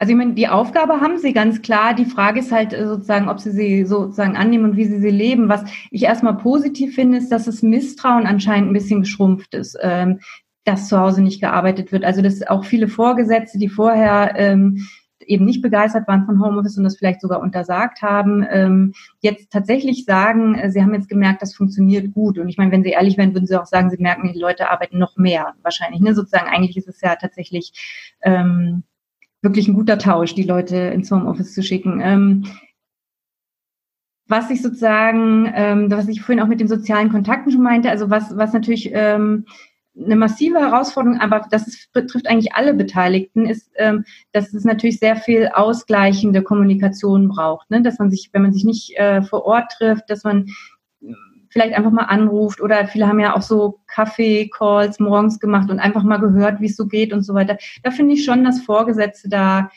mm, ja tatsächlich neue Kommunikationsformen, neue Formen der Führung entwickeln müssten, ähm, die tatsächlich diese Fürsorgepflicht auch ein bisschen einlösen und aber einfach auch ja dafür sorgen, dass das Team gut zusammenarbeiten kann. Viele haben das, also ich glaube, viele Mitarbeiterinnen und Mitarbeiter haben das einfach dann tatsächlich auch selbst organisiert entwickelt. Ähm, aber sozusagen Verantwortung würde ich da tatsächlich bei den Führungskräften sehen. Aber ich glaube, da ist, also jetzt sozusagen, wenn ich da mal optimistisch bin, würde ich denken, da ist, ist auch viel entwickelt worden. Vielleicht jetzt, also wo man gemerkt hat, dass das, äh, wie, wie Führen auf Distanz gehen kann. Das heißt eben aber einfach, dass man wirklich mal auch die Leute, die man nicht mitkriegt, ist viel auch in den Interviews immer die Rede von den Stillen. Also es gibt halt welche, die melden sich regelmäßig, aber es gibt halt auch die, wo man auf einmal merkt, äh, oh, von dem habe ich ja vier Wochen nichts gehört, so ungefähr. Äh, was macht der eigentlich so ungefähr? Dass man da tatsächlich auch mal nachhakt und anruft und dann vielleicht auch feststellt, ähm, dem ging es gar nicht so gut in der Zeit oder sowas. Also, aber das ist, da, das ist sozusagen dafür ähm, muss man ja Strategien entwickeln, wie man, wie, man sich im Blick behält, wie man ähm, führt und wie man auch zusammenarbeitet. Natürlich wiederum auch aufwendig, das kommt zusätzlich obendrauf ne, zur inhaltlichen Arbeit. So, das muss man auch nochmal als Anforderung wahrnehmen, die auch anstrengend sein kann. Ja, also auch da mehr Arbeit äh, ja, auf ja. der Ebene mhm. der Führungskräfte. Ähm, ich wollte nochmal das Thema der Technologien ansprechen und vielleicht einen Punkt ein, äh, einbinden, den gerade äh, Kelder in den Chat geschrieben hat, weil ich das tatsächlich eine interessante Frage finde. Ähm, also Kelder hat, glaube ich, äh, angeknüpft an das, was Christian eben gesagt äh, zu den Betriebsvereinbarungen, also zu diesem äh, Hebel, den Betriebsräte haben, wenn neue Technologien eingeführt werden, ähm, dann, die dann mitbestimmungspflichtig sind und wo eine Betriebsvereinbarung auch geschlossen werden kann. Und Felder schreibt, dass das in Deutschland die Rechtslage ja auch so ist und äh, dass aber ihr Eindruck ist, dass die Betriebsräte für alle technischen Mittel ihr okay geben, da sie den wirtschaftlichen Druck für das Unternehmen fürchten, wenn Homeoffice nicht funktioniert. Das ähm, ist ja jetzt eine Vermutung, Einschätzung, die sich, glaube ich, vor allen Dingen auf die aktuelle Zeit auch bezieht. Aber wie, wie ist es eurer Erfahrung nach eigentlich bisher so? Also ähm, funktioniert das da auch so, jetzt sozusagen mal vor und unabhängig von Corona und von diesem Wirtschaftskrise-Szenario, was da immer auch mitschwingt? Ähm, ist es eher so, dass die Betriebsräte dann sagt, sagen, na gut, ähm, wir müssen ja irgendwie den äh, uns da auch nicht dem Unternehmen in den Weg stellen und machen die Sachen lieber mit? Oder ist es äh, eher so, dass da auch wirklich viel mitbestimmt und eingeschränkt und diskutiert wird und gesagt wird, das brauchen wir nicht, das wollen wir deaktivieren und so weiter und so fort? Christian, wie ist da deine Einschätzung? Ja, ähm, ich müsste vorausschicken, dass obwohl wir jetzt ein äh, halbes Jahr Shutdown haben für die für das Abschließen, für das äh, Ausarbeiten einer Betriebsvereinbarung ist das fast schon zu knapp. Also äh, wirklich, wirklich jetzt reagieren wegen Homeoffice im Shutdown mit Betriebsvereinbarungen, äh, glaube ich, wird eh kaum jemand. Ähm, das ist wirklich tatsächlich etwas, äh, mit dem ich sehr viel zu tun habe. Ich verstehe ähm, so quasi einen politischen Aspekt meiner, meiner meiner Schulungsarbeit sehr stark darin, äh, die Leute zu diesem Hebel zu motivieren und ihnen rüberzubringen, hey, ihr habt den, nehmt ihn auch wahr. Es ist äh, ein Verhandlungshebel, den es natürlich auf den anderen Seiten äh, auch gibt. Und ähm, die, die Erfahrung ist sehr unterschiedlich. Also äh, zum einen hätte ich vor, jetzt sind es auch schon wieder acht Jahren, acht Jahre, dass wir ähm, Datenschutz und Datensicherheit praktisch am PC in einem EDV-Raum immer wieder äh, Workshops machen. Das geht schon darauf zurück, das war sogar noch bevor, bevor CryptoPartys irgendwie ein Begriff wurde. Ähm, das geht noch zurück eben auf in anderen Schulungen das wahrgenommene, ähm, wir glauben, unsere E-Mails werden gelesen. Jetzt nur als ein sehr typischer Satz, den ich nachher noch oft gehört habe, aber oft äh, vorher schon. Und vielleicht in, in ein oder zwei von zehn Fällen ist die Formulierung nicht wir glauben, sondern wir wissen. Und äh, das ist jetzt auch nur ein Symptom für, für noch viel, viel umfangreichere äh, Problematiken. Eine der äh, Dinge, die mich da sehr positiv überrascht haben. Ich habe dann äh, in diesen Workshops über die Jahre hinweg ähm, von den Fällen gehört und es waren sehr viel mehr, als ich geglaubt habe, wo wirklich irgendwie ein System abdrehen haben lassen oder zumindest einmal, es war manchmal ja auch nur notwendig, die einstweilige Verfügung zu bekommen und schon ändert sich, und das ist dann die äh, Erfahrung in, in 100 Prozent der Fällen, äh, äh, die, die Vorgangsweise des Managements radikal. Äh, nicht notwendigerweise jedes Management, aber schon, das ist die absolut meisten, was ich so mitbekomme, argumentieren bis zu diesem Punkt moralisch und eben mit Druck und ihr schädigt das Unternehmen äh, und in ganzer Weise irgendwie sachlich. Und da gibt es natürlich mehrere Ebenen, also die rechtliche und, und, und. In dem Moment, wo aber wirklich ähm, glaubhaft wird für äh, ein Management, dass eine Körperschaft wirklich so weit geht und das durchsetzt, ähm, kommt, kommt so wirklich durch, was wo, äh, der Kontext des, des, des Führens ist. Also ich muss schauen, dass der, dass der Laden läuft und mir hilft nichts, dass ich irgendwo einen schwarzen Peter zuweise, wenn der Laden nicht mehr läuft. Das heißt, äh, von einer Minute auf der andere ist äh, Schulterklopfen und passt, wie gehen wir das jetzt gemeinsam an? Also es ist der Hebel, um Mitbestimmung zu erzwingen und äh, das geht natürlich bis hin dazu, dass ich meinetwegen sogar auf diese Betriebsvereinbarung für dieses Human Resource ähm, Tool verzichte, weil ich wegen dieses Hebels etwas durchbekomme, was mir als Körperschaft und für die Belegschaft ungleich viel wichtiger ist. Ähm, ein, ein ganz wichtiger ähm, eine ganz wichtige Zäsur waren zum einen einmal äh, die Snowden-Leaks, wo gesamtgesellschaftlich halt äh, daher auch in der Betriebsratwelt ein bisschen mehr angekommen ist. Vor allem einmal würde ich sagen, dass die Einzelpersonen in Körperschaften, die hier sensibel waren und gern was getan hätten und vorher so quasi, lass uns in Ruhe damit, äh, dass, dass die äh, ein bisschen mehr Gehör gefunden hatten in, in ihren Belegschaften, äh, in ihren, in ihren äh, Körperschaften. Und noch wichtiger war eigentlich das Vorfeld und dann erst recht äh, das Wirksamwerden der Europäischen Datenschutzgrundverordnung, vor allem weil das dann beide Seiten betroffen hat. Äh, da war dann auch das, das Management hellhörig und, und, und hat sich äh, bekümmert.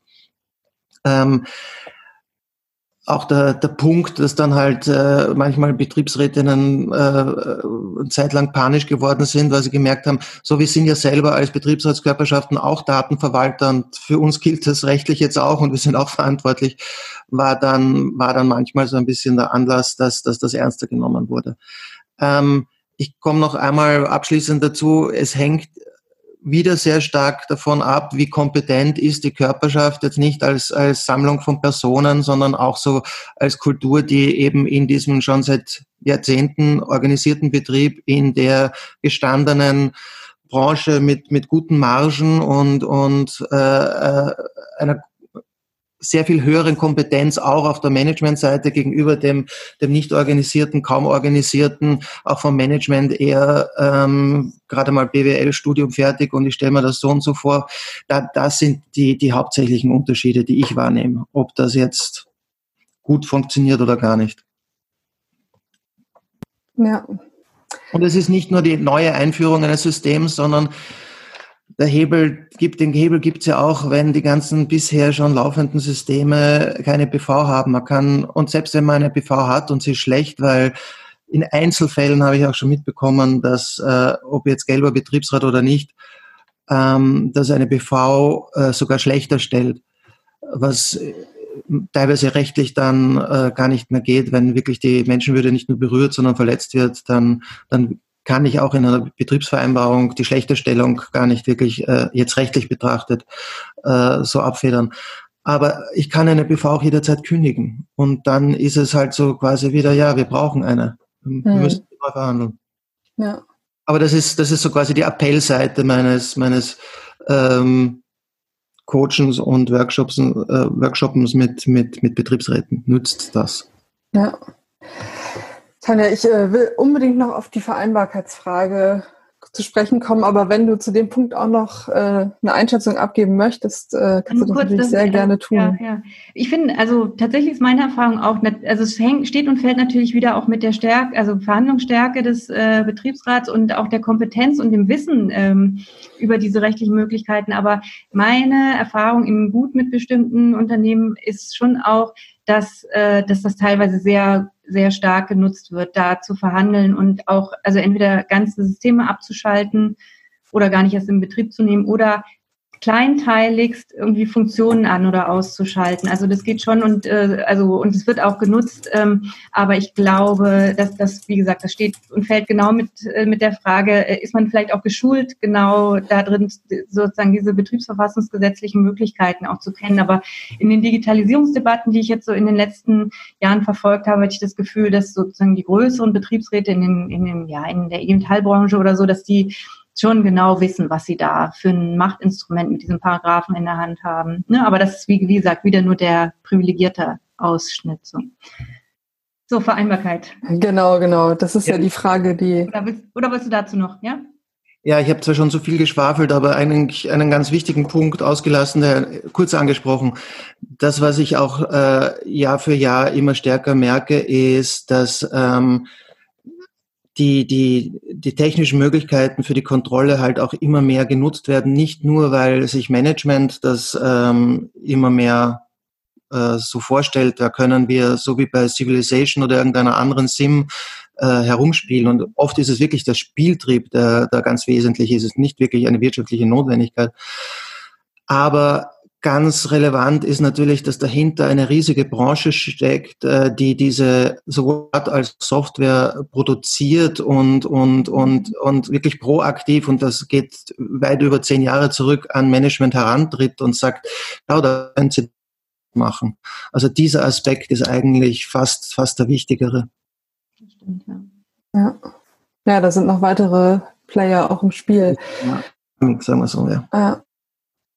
Ja, die Vereinbarkeitsfrage ist äh, natürlich jetzt auch in den letzten Monaten total groß gewesen äh, in der Debatte, ähm, weil eben die Kita und die Schulkinder ja auch im Homeoffice waren. Aber das ist äh, jetzt auch wieder eine Frage, wo ich denke, es ist eigentlich spannender, auf, die, auf den Normalzustand zu gucken.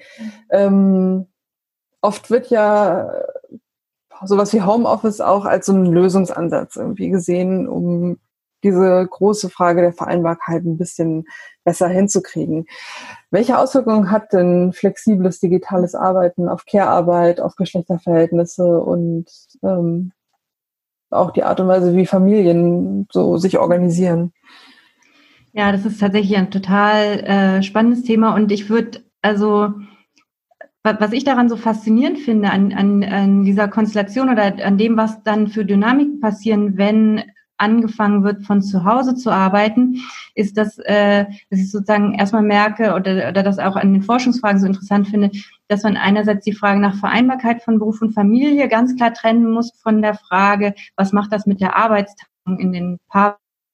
Das heißt, also was ich, was ich sozusagen in dem letzten Projekt, aber auch schon vor 20 Jahren bei der Telearbeitsforschung immer deutlich zum ja, zutage äh, gekommen ist, ist, dass natürlich äh, Homeoffice und flexibles, mobiles, digitales Arbeiten die Vereinbarkeit von Beruf und Familie erleichtert. Das kommt unter anderem dadurch zustande, was ich ja schon eingangs gesagt hatte, dass Wege eingespart werden können und dass man natürlich flexibler auch auf ähm, kind, also ja Anforderungen, die durch Kinderbetreuung, Sorgearbeiten, Öffnungszeiten von Kita oder sowas ähm, äh, auf einen zukommen, äh, dass die besser abgefedert werden können. Es, ich habe auch in, was ich total interessant finde, ist in dem letzten Projekt, äh, was ich durchgeführt habe, wie sehr Frauen mit Kindern davon schwärmen, dass sie, ähm, wenn ein Kind mal spontan krank wird, dann äh, die Möglichkeit haben, im Homeoffice zu arbeiten, wie stark sie das entlastet. Was ja interessant ist, weil es gibt ja auch gesetzlich die Möglichkeit, eigentlich einen Kinderkrankheitstag zu nehmen. Also gibt es, ähm, ich hätte die Zahl, da weiß ich jetzt gerade nicht, aber gibt sozusagen äh, die Möglichkeit, davon einige im Jahr auch zu nehmen. Aber sozusagen, das ist eine totale Entlastung anscheinend aus diesem alltäglichen Stress äh, zu, heraus zu wissen, ich kann ähm, wenn das Kind krank ist, einfach zu sagen, ich bleibe heute mal zu Hause und arbeite dann von zu Hause. Also sozusagen, was ich auch wieder irre finde, sozusagen, was da für, für Doppelanforderungen auch erfüllt, zu erfüllt werden versuchen. Ähm, sozusagen, das ist eine. Also Vereinbarkeit wird tatsächlich leichter ähm, und gleichzeitig ähm, gibt es aber ja auch immer wieder den Befund äh, in, in verschiedenen, äh, verschiedensten Homeoffice-Studien, äh, dass, ähm, dass sich die Arbeitsteilung in der Paarbeziehung deswegen nicht ändert. Und was ich in meinen, ich habe ja qualitative Interviews geführt, da finde ich erstmal total markant, dass sozusagen, wie gesagt, Frauen mit Kindern, die dann auch in der Paarbeziehung mehr für die Kinder zuständig sind, wirklich ähm, sozusagen davon verschwärmen, dass sie mit Homeoffice ihren Alltag besser hinkriegen, und dass sozusagen alles, wie der Mann arbeitet und sich um die Kinder kümmert, davon völlig unberührt ist. Ne? Das ist sozusagen so ein individuelles meine doppelten Anforderungen besser hin.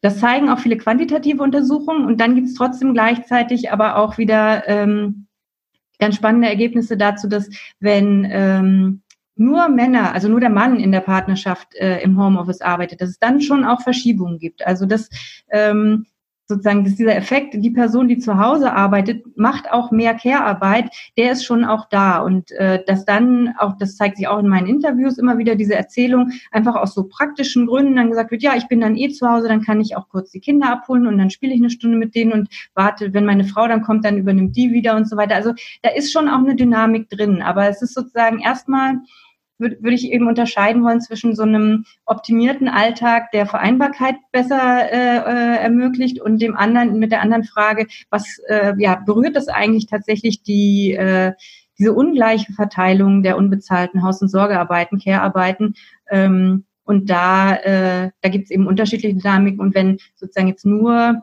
die Frau äh, mit Kindern im Homeoffice arbeitet, dann ist auch da die Tendenz eher, dass es sich noch verschärft, dass sie eben noch mehr Zeit mit den Kindern verbringt.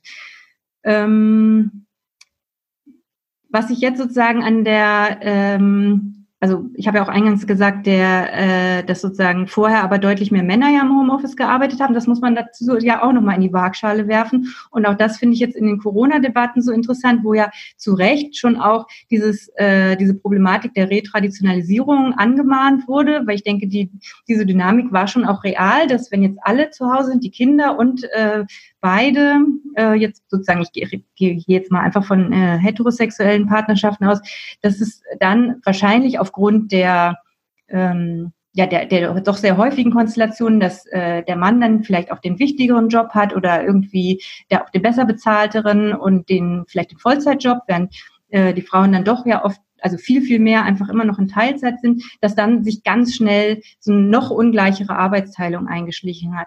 Und gleichzeitig haben wir, wissen wir aber auch aus dieser ganzen Debatte um die systemrelevanten Berufe, dass die wiederum überproportional von Frauen ausgeführt werden. Deswegen gibt es ja auch hier dann den Effekt, dass die Frauen eher aus dem Haus gegangen sind, während äh, Männer mit Bürojobs eher auch äh, dann im Homeoffice arbeiten konnten. Und es zeigen auch schon erste quantitative Untersuchungen, dass tatsächlich äh, Väter ihren Anteil an der Kinderbetreuung in der Corona-Zeit erhöht haben. Also das heißt, wir müssen total aufpassen, sozusagen welches Segment wir hier angucken und ähm, sozusagen welche Konstellation. Aber faktisch ist es ja auch vor Corona schon so gewesen, dass eben dieses Modell, dass äh, der Mann Vollzeit arbeitet und die Frau Teilzeit nach wie vor das dominanteste Modell der Arbeitsteilung in heterosexuellen Paarbeziehungen ist, so dass ähm, sich da wahrscheinlich dann sozusagen nur das noch ein bisschen verfestigt hat. Aber es ist ja nicht so, dass, äh, dass wir vorher jetzt eine Vollzeit äh, äh, Erwerbstätigkeit äh, bei, bei der bei, bei 80 Prozent der Frauen hatten oder sowas und das ist jetzt zusammengebrochen. Das war ja auch nicht die Situation vorher. So vielleicht so weit erstmal. Ja, das ist auch wieder ein Feld, wo man sagen muss, man muss wirklich differenziert hingucken, ja, ja. in welchem Bereich man schaut. Und vielleicht wäre aber trotzdem ein Pflicht-Homeoffice-Tag oder zwei pro Woche für Väter eine ganz gute feministische arbeitsmarktpolitische Forderungen, äh, die man in dem Zusammenhang mal daraus ableiten könnte. Auf jeden Fall. Und da würde ich, also da kann ich tatsächlich auch ein bisschen mehr zu sagen, weil es da auch äh, von Seiten der, äh, also betrieblicherseits ähm, total viel Handlungsspielräume gibt, wie man das Homeoffice rahmt quasi. Also ob man sagt, das ist eben dein Goodie, weil du so eine fleißige Führungskraft bist und deswegen darfst du mal einen Tag im Homeoffice arbeiten. Oder man sagt, wir, wir leben wirklich äh, Work-Life-Balance, was auch immer, Familienfreundlichkeit oder Gleichstellung ist uns hier wichtig. Ähm, und bitte, bitte, liebe Männer, äh, wenn ihr Kinder gekriegt habt, ähm, nehmt bitte Homeoffice, genauso wie die Frauen das auch machen. Das kann man ja machen als Unternehmen. Und manche haben das, also wir haben auch in dem Projekt mal die äh, so ein bisschen die Selbstdarstellung auf äh, Unternehmens Websites angeguckt nach familienfreundlichen Maßnahmen und so weiter. Sozusagen, das kann man ja machen. Ich meine, das ist viel auch Hochglanzbroschüren, Rhetorik nur oder sowas, aber trotzdem äh, macht es, glaube ich, einen Unterschied, wie Unternehmen ja, propagieren, wozu sie Homeoffice einführen oder wozu sie mobile Arbeit anbieten. Und wenn man das ganz klar wirklich auch als, ähm, als Maßnahme zur besseren Vereinbarkeit lebt, dann kann es schon sein, dass sich Männer dann eher mal aufgefordert fühlen, das auch aus solchen Gründen zu machen. Also wie gesagt, ich bin da auch jetzt nicht so total euphorisch, aber da gibt es Handlungsspielräume, wie man das betrieblich verpackt quasi. Ja, dann würde ich sagen, ähm, wir sind ja schon mm, jetzt eine kleinere Runde, wobei irgendwie alle, die sich verabschiedet haben, haben im Chat auch äh, schon geschrieben, dass sie es sehr interessant und gut fanden. Wenn ihr mögt, könnt ihr gerne auch jetzt die, also ihr anderen, die Kameras anschalten. Ich glaube, große Verbindungsprobleme gibt es nicht, aber wahrscheinlich seid ihr irgendwo in euren Wohnungen unterwegs und denkt jetzt, oh Gott, ich muss zurück zum Rechner. Also alles gut. Ähm, Nele, hast du irgendwelche Fragen eingesammelt oder hast du vielleicht selbst noch Fragen, äh, die du an Christian und Tanja richten möchtest? Ähm, ja, ich habe super viele Fragen. Also ich würde vielleicht trotzdem die mal so ins Plenum fragen, den Vorrang euch geben, äh, falls ihr auch Anmerkungen äh, zu dem, was wir gehört haben, habt, dann ähm, gebt doch gerne mal Bescheid. Ich sehe schon hier jemanden, der sich zumindest visuell dazu geschaltet hat. Ähm, ansonsten habe ich nämlich eine Frage, die ich ganz spannend fand, weil wir ja uns bei Otherwise Network auch viel mit Technologiefragen ähm, beschäftigen. Also äh, haben wir da jetzt vielleicht einfach so ein Problem auch von so einer Monopolisierung? Also Christian hatte das ja erwähnt, dass bestimmte Softwarehersteller zum Beispiel äh, sich dieses äh, plötzlich aufgekommene Problem, oh Gott, wir müssen jetzt alle irgendwie Teams benutzen oder sonst was zu eigen machen. Ähm, ist das, äh, wo seht ihr darin vielleicht äh, die Probleme jetzt mal abseits von Datenschutz? Also dass es so eine Monopolisierung vielleicht auch auf diesem Softwaremarkt gibt. Ähm, das wäre so eine Frage, die ich habe. Dann auch noch eine sehr konkrete an Tanja.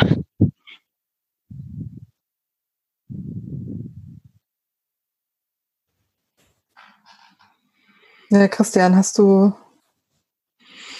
Ja, ähm, verschiedenste Trends, ähm, nicht jetzt einfach Monopolisierung, äh, vor allem wenn ich an die Arbeitswelt denke, dann denke ich immer zuerst einmal an das große Monopol, das seit Jahrzehnten besteht. Also ähm, Microsoft ist ja nicht nur dann die Textverarbeitung, mit der manche arbeiten, oder die Tabellenkalkulation und auch das Betriebssystem, sondern vor allem einmal die, die ganze Netzwerkumgebung. Und wenn wir, also was ich so mitbekommen habe, ähm, Windows Office 365 überfordert seit zwei Jahren alle ähm, ob das jetzt Regierungen sind, ob das äh, Datenschutzbeauftragte sind, ob das Forscherinnen äh, sind, die sogar mit SAP ganz gut zurechtkommen. Äh, ein, ein Aspekt bei, bei der Konstruktion von, von Office 365 kommt mir so vor, und weil es eben überfordert, kann ich jetzt maximal nur von, von einer vorsichtigen Vermutung reden dass das wirklich ein, ein Großangriff ist, äh, ein, einer mit einer ähm, langen Vorlaufzeit auf, auf SAP. Ähm, äh, also sprich auf ein anderes, nicht wirklich Monopol, aber einen anderen sehr starken Player. Ähm, das, was da modular aufgebaut wird, beginnt sich abzuzeichnen, eine, eine, eine ganz Biotoplandschaft, ähm, die die wahrscheinlich auf kurz oder lang wirklich versuchen wird, das Monopol, das Microsoft in den Betrieben hat, noch einmal auf ganz andere Bereiche auszudehnen als dort, wo es bereits besteht. Und ein anderer Trend, der merkbar ist, ist, dass äh, sehr viel mehr Dinge auf Plattformen gehen, dass zum Beispiel ähm, SAP mit äh, irgendwelchen Suiten, die für, für Human Resource, äh, Talentmanagement etc. Äh, vielleicht existieren, dass dort jetzt versuchen, die, ähm, die Anbieter mit Lizenzmodellen, äh, wo alles auf, auf einer Webplattform äh, ist, reinzugehen, wo ich mich dann auch frage, äh, unabhängig davon schon frage vorher, aber dann erst recht, äh, wann wird das so richtig gesellschaftlich spürbar, dass ähm, wir nicht nur äh, diese Daten haben, wo wir uns selbst als gläserne äh, Bürgerinnen gegenüber dem, dem Staat mit einer ziemlichen Asymmetrie der Macht ausgeliefert fühlen oder als gläserne Nutzerinnen, Konsumentinnen gegenüber großen äh, Unternehmen, zum Beispiel aber nicht nur den Plattformunternehmen, die, die Summe und vor allem die Qualität der Daten, die in der Arbeitswelt gesammelt werden, schlägt das alles um, um Längen und mal Breiten und äh, jetzt nicht groß drauf herumgeritten, ob jetzt Daten das Öl des 21. Jahrhunderts sind, aber das wird natürlich alles ähm, oder unterliegt einem äh, ziemlichen Monetarisierungsdruck. Und äh, da gibt es noch relativ wenig ähm, Bewusstsein und die Art und Weise, wie Software gebaut wird, Software und Hardware und wie sich das verändert, wie sie gebaut wird, äh, lässt da nichts Gutes erwarten. Also ähm, wenn, wenn jetzt immer mehr eben äh, auf, auf, auf Plattformen äh, geht, die, die, die Zeiten, wo Unternehmen, das hat auch seine Gründe, selbst gecodet haben, scheinen schon größtenteils sehr weit vorbei. Äh, es gibt schon die größeren, die natürlich ihre eigenen Server fahren, aber ähm, ja, also die, diese Geschichte schaut, schaut mir auf kurz oder lang relativ böse aus eigentlich. Also ich sehe nicht so sehr dass, dass, dass die Gefahr der Monopolisierung allgemein, sondern dass das noch einmal ein, ein anderes Bild, äh, während ich jetzt sehr überspitzt und boshaft sage, irgendwann hat sich Management einmal äh, darum gekümmert, das Produkt besser zu machen oder kostengünstiger oder ähm, besser an die Leute zu bekommen. Jetzt sehr große Teile des Managements bemühen sich halt, äh, obwohl das immer schon ein Aspekt war, wirklich nur mehr um die Kontrolle äh, der Belegschaft.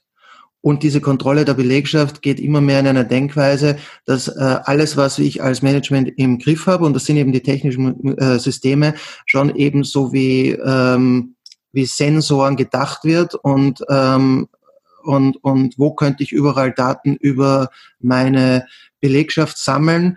Genauso wie im, im anderen Big Data Bereichen außerhalb der Arbeitswelt sammeln, sammeln, sammeln, ohne einen konkreten Verwendungszweck bereits im, im, im Auge zu haben. Wir können es dann ziemlich sicher irgendwie verwenden. Und das ist, äh, glaube ich, der, der, der böseste Trend, den ich jetzt einmal da sehe.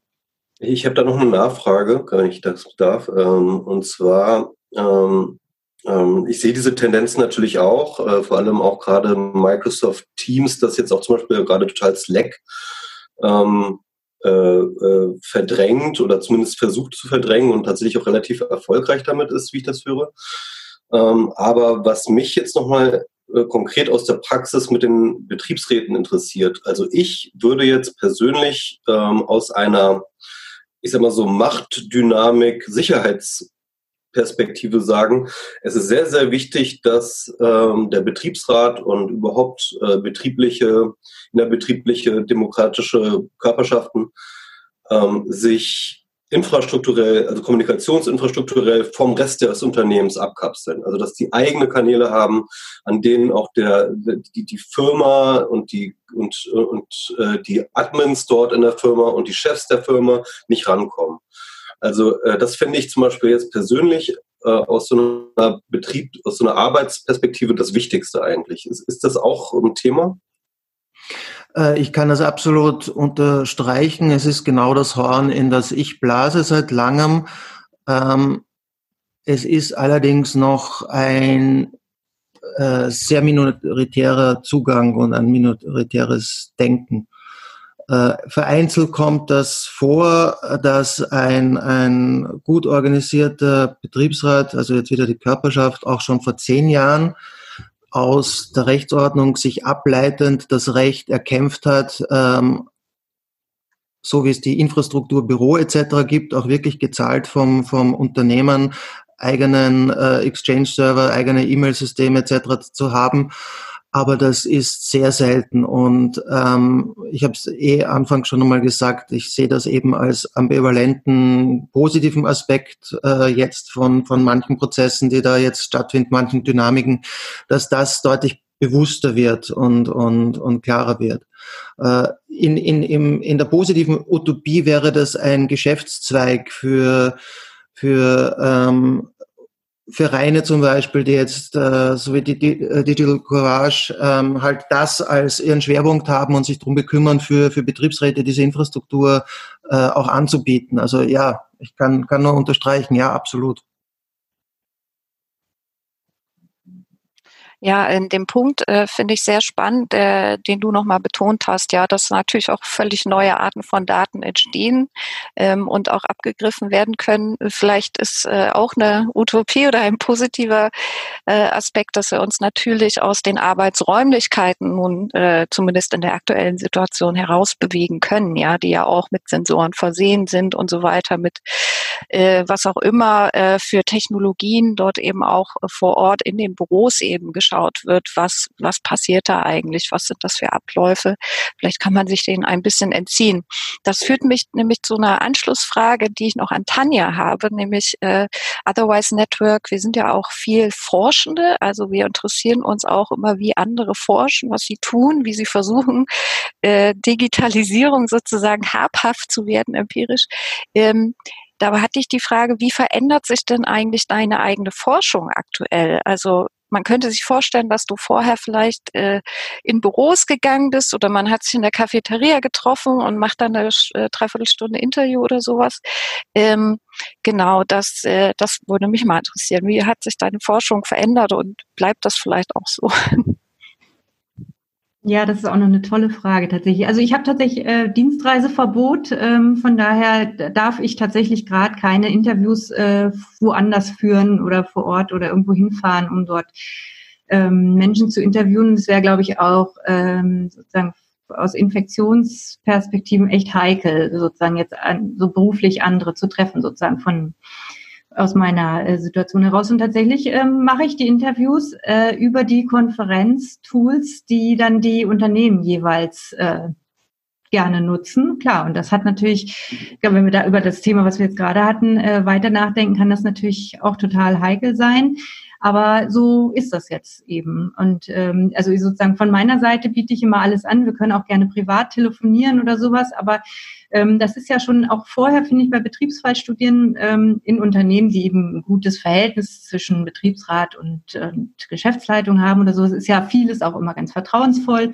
Und auch da saß ich ja immer in irgendwelchen Räumen äh, des Unternehmens, wo ich auch nicht genau weiß, was da passiert ist. Von daher ähm, sozusagen dieses äh, Angebot, dass man sich auch außerhalb des Unternehmens trifft, räumlich oder jetzt eben technisch, äh, wird eigentlich meistens nicht genutzt. So, aber so, also sozusagen die interessante Frage ist tatsächlich, ähm, dass ich im Moment eben keine Face-to-Face-Interviews führe, sondern alles eben auch über diese Tools. Und was ich interessant finde, ist, dass äh, viele Unternehmen auch so, wie ihr das jetzt ja gehandhabt habt, ähm, dann doch auch inzwischen auf Kameras verzichten. Das heißt, ähm, ich sehe die Interviewten dann mal kurz am Anfang. Das ist, glaube ich, das ist, also weiß man ja aus der Interviewforschung auch total wichtig, irgendwie auch erstmal Kontakt herzustellen und ähm, sozusagen eine Atmosphäre, eine Interviewatmosphäre. Und dann werden aber auch die Kameras oft ausgestellt, weil die Tonqualität dann besser ist. Und ähm, dann ist es nur noch sozusagen Ton. Und das ist tatsächlich anders, wobei ich finde, also glaube ja, wir haben ja alle jetzt auch viel gelernt, mit diesen digitalen Tools umzugehen. So schlecht ist das nicht. Und wenn ich früher mal äh, Telefoninterviews führen musste, weil irgendwie das nicht anders geklappt hat, ähm, fand ich die ärmer sozusagen von dem, was daraus kam. Ich finde die Interviews nicht schlecht, die jetzt, ähm, also sozusagen vom, vom Gehalt her. Aber das ist alles, ich glaube, da gibt es ja auch schon eine Methodendebatte und so weiter. Das äh, würde ich auch tatsächlich gerne noch mal ein bisschen reflektieren. Aber mein Arbeitsalltag ist tatsächlich, dass ich die Interviews im Moment von meinem Homeoffice in das andere Homeoffice führe meistens, ja. Also ich sehe tatsächlich dann auch die, sozusagen die Wohnung der Menschen meistens, ja. Ja, wenn ich, wenn ich sie dann kurz sehe und nicht das Büro oder so, ja. Ja, die Frage äh, kann ich vielleicht abschließend auch nochmal in ähnlicher Form an Christian geben. Er hat es ganz am Anfang ja schon gesagt, aber dieser Kontakt, Kontakt mit den Betriebsräten und ähm, die Workshops, die ihr irgendwie vorher äh, weniger, aber dafür vor Ort gemacht habt, das wird sich ja qualitativ auch sehr stark unterscheiden. Und ähm, was, was Siehst du auch Chancen darin, irgendwie das jetzt auf so digitalen Wegen zu machen? Oder denkst du, gerade für diese heiklen Themen äh, ist es sehr gut, wenn wir bald wieder im selben Raum hoffentlich irgendwann sein können? Ja, die, die, die, die Präsenz äh, in der, in der im, im Kontakt ist schon unglaublich wichtig, äh, schon alleine, dass sich äh, Betriebsrätinnen untereinander treffen und dass halt nicht nur während gerade irgendjemand etwas vorträgt oder untereinander diskutiert wird äh, zu einem Inhalt, der vorgegeben ist, sondern eben erst recht dann beim Mittagessen und beim Kaffee.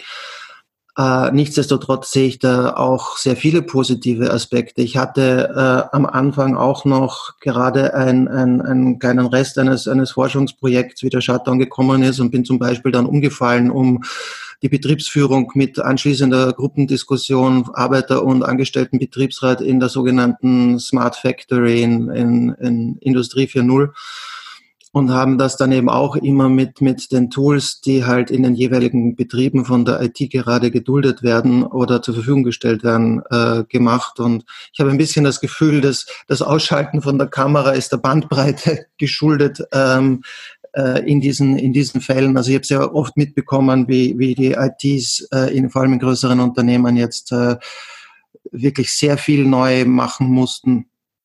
Ähm, so wie auch die, ganzen, die ganze Landschaft der, der Videokonferenzanbieter. Ähm, und auch wenn, wenn es wahrscheinlich nicht so ist, dass wir jetzt ganz neue Betriebsrätinnen, die natürlich immer zuerst einmal auch äh, Mitglied der Gewerkschaft sein müssen, erreicht haben, sondern großteils schon die, die vorher zu Präsenzveranstaltungen äh, gekommen sind, äh, ist doch gekommen, erstens einmal das Feedback äh, sehr einhellig, das ist super, wir wollen zwar dann auch wieder Präsenzveranstaltungen haben, aber bitte die, die Webinarschiene soll bleiben. Sie ist vor allem äh, ideal für relativ kurz gedrängt, ähm, äh, gerade Aktuelles, ähm, was wir jetzt natürlich ständig hatten, weil ich glaube, ziemlich jede Regierung hat überall ähm, alle paar Tage einmal die Woche irgendwas geändert, was, was wieder neu zu bewerten war und, und, und weiterzuspielen war. Ähm, aber es kam außerdem halt auch laufend ja, ich kriege das besser irgendwie im Alltag unter. Ich muss nicht in manchen Fällen, Fällen vier Stunden nach, nach, nach Wien fahren. Ähm, also es gibt einen, einen ganzen, äh, eine ganze Menge an, an Vorteilen.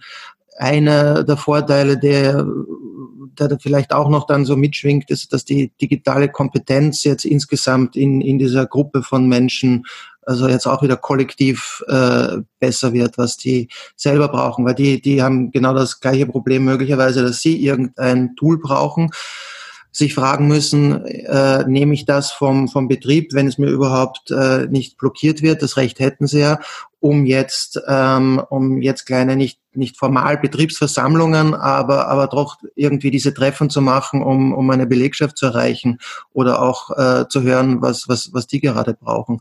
Also ich sehe, ich sehe sehr viele ähm, Aspekte hier jetzt positiv, dass ganz neue Arten von, von ähm, Coachings und Schulungsmaßnahmen möglich sind. Das betrifft zum ersten Mal die, die ganzen Blended-Formate, dass, dass man Dinge vorbereiten kann und dann für dieses einmal nach Wien kommen zum Beispiel von einer Gruppe schon einiges vorbereitet und nachbereitet werden kann.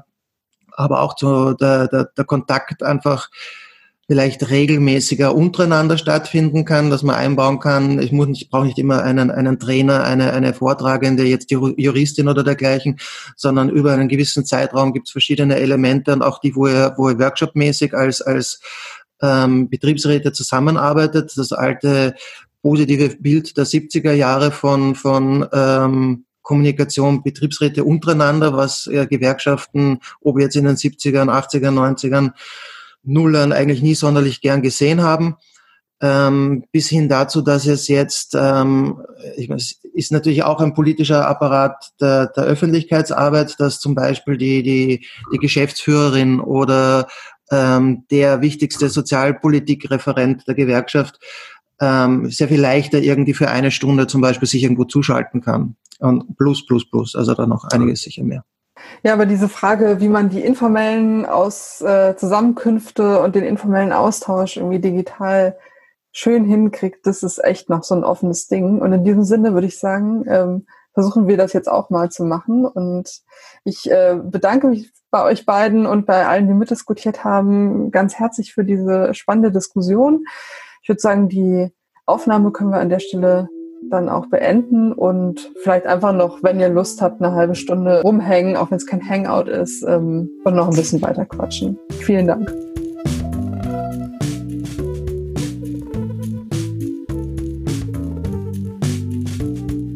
Das war er also, unser Otherwise Salon zum Thema digitales Arbeiten vom 26. August 2020. Und an dieser Stelle möchten wir uns nochmal ganz besonders herzlich bei unseren Expertinnen bedanken, bei Tanja Carstensen und Hans-Christian Vogt.